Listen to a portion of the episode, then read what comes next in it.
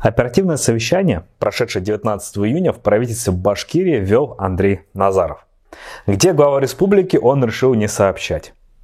Возможно, ради Хабиров еще не вернулся из Санкт-Петербурга, где проходил Петербургский международный экономический форум, а может готовиться к 10-му форуму регионов России и Беларуси.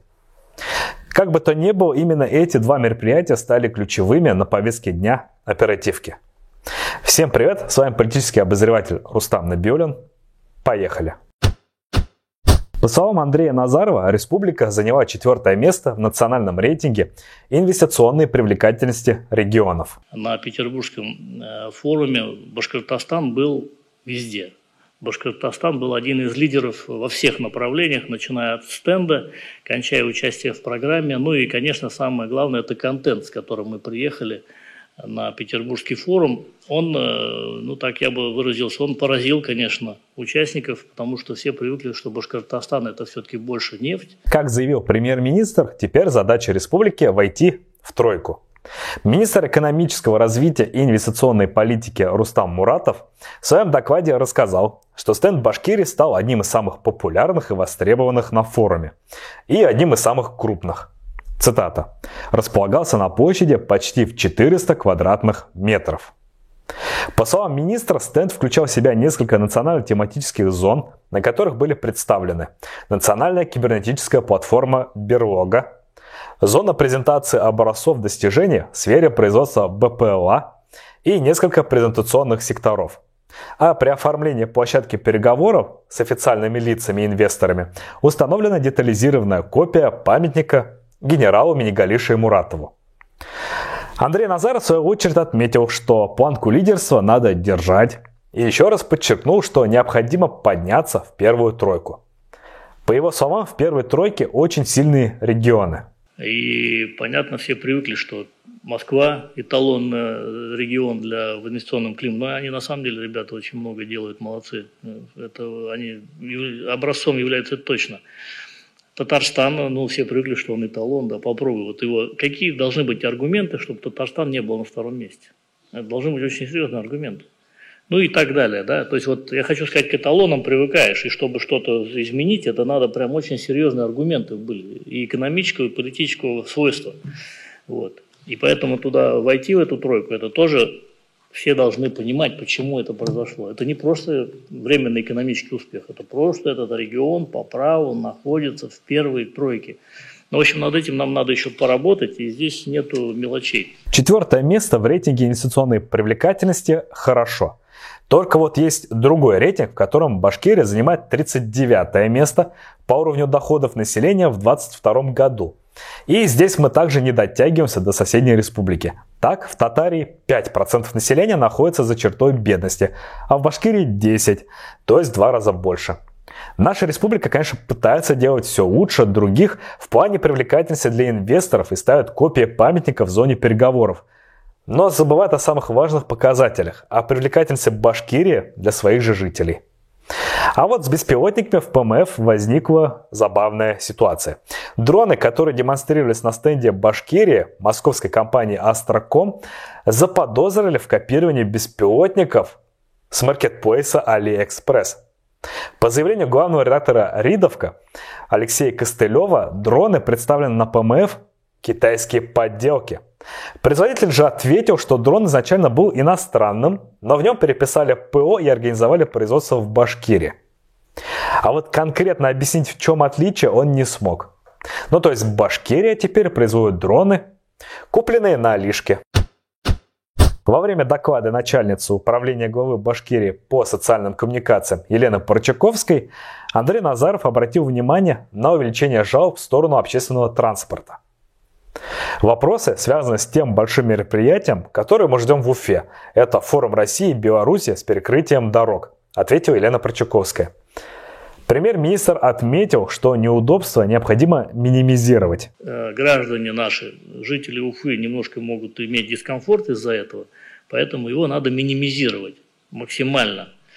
Там, где можем лишний день дать возможность людям передвигаться по улицам, его надо дать. Там, где можем лишние дать две, два переулка открыть, их надо открыть. Я сегодня посмотрел, что по Закиву Лиди лишняя территория закрыта. Андрей Назаров призвал главу Минтранса Башкирии Александра Клебанова пройти эти вопросы ногами и решить. Министр внешнеэкономических связей конгрессной деятельности Маргарита Боучева, конечно, попыталась объяснить, какие улицы перекрыли и почему, но ей это не удалось. Премьер-министр был так возмущен, что неожиданно сообщил, что для решения этой проблемы правительство решило сделать субботу, 24 июня, рабочей, а вторник, 27 выходным. То есть, таким образом, когда у нас гости приедут, там у нас часть уфимцев смогут спокойно отдыхать и уехать из города, сообщил он. На это среагировал министр семьи, труда и социальной защиты населения Ленара Иванова, который поспешил уточнить, а для кого будет выходной, и намекнул на трудовое законодательство, где очень жестко регламентированы переносы. Андрей Назар уже заявил, что администрация главы РБ прорабатывает этот вопрос, и все уже подготовлено.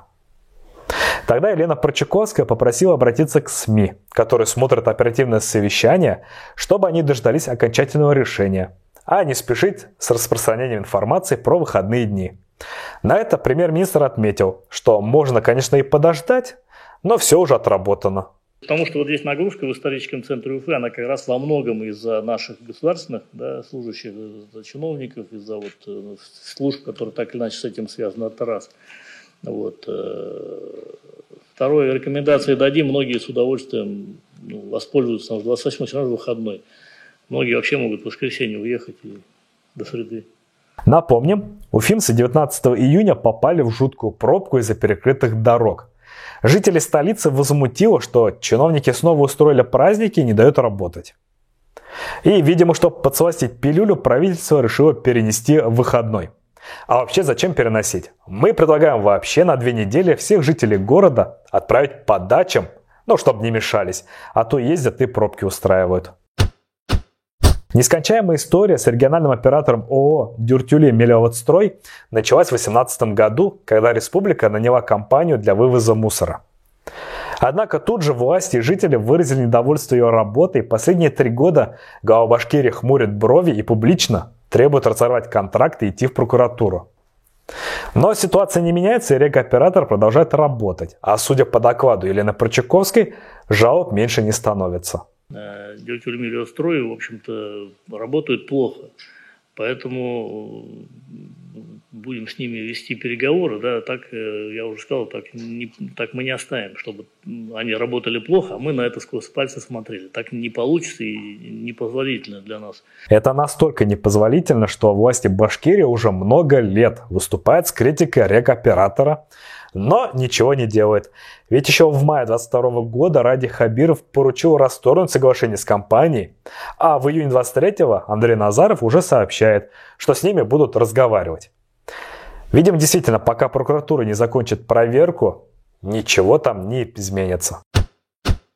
Министр предпринимательства и туризма РБ Рустем Авзалов доложил, что по поручению главы Башкирии министерство провело рабочее совещание по благоустройству территории близ деревни Таш-Асты Гафурийского района. Так, в 2023 году планируется построить визит-центр, автостоянку, палаточный лагерь и установить лестницу к Киндерлинской пещере. Одним из примечательных объектов будет этнокомплекс в виде курая – Рустам Авзалов также сообщил, что необходимо финансирование, на что Андрей Назаров отреагировал резко. Ну, не хочу никого обидеть, да, но с протянутой рукой в бюджет-то легко идти, да? Понимаете? Премьер-министр заметил, что бюджетные вливания не помогут раскрутке туристического места. Он заявил, что частные инвесторы должны быть в этом заинтересованы. Потому что картинка-то, конечно, красивая, вот э, как юрты поставлены там в виде курая, но не все красиво для жизни, да? Вот. Это как высокая мода. Красиво, но не, неудобно или нефункционально. Там. Ну, в общем, я к тому, что люди живут в юрте, они вышли, друг друга видят. Ни деревьев, ничего нет. Ну и смысл им такого красоты-то. С вертолета очень красиво смотрится. Вот. На картинке очень красиво смотрится. А так приехать туда, ну, зайти-то можно, конечно, так красиво, там юрты тебя окружают в виде курая, ну, так, чтобы там остановиться, я не знаю, мне кажется, не очень жизнеспособно, так, как пока это сделано, да? Нам, конечно, очень интересно, как бы на этот проект отреагировал сам Ради Хабиров. Но тут мы бы хотели похвалить премьер-министра за фразу про протянутую руку. И действительно, искусственно созданные за счет бюджета туристические точки можно создавать хоть каждый день. А вот частные инвесторы не придут туда, где не будет прибыли. Так прошла оперативка в правительстве 19 июня. Подписывайтесь на наш канал, ставьте лайки, бейте в колокол и не забудьте про наш телеграм-канал. А также донатьте. Вместе мы сделаем республику великой, потому что другие не справляются.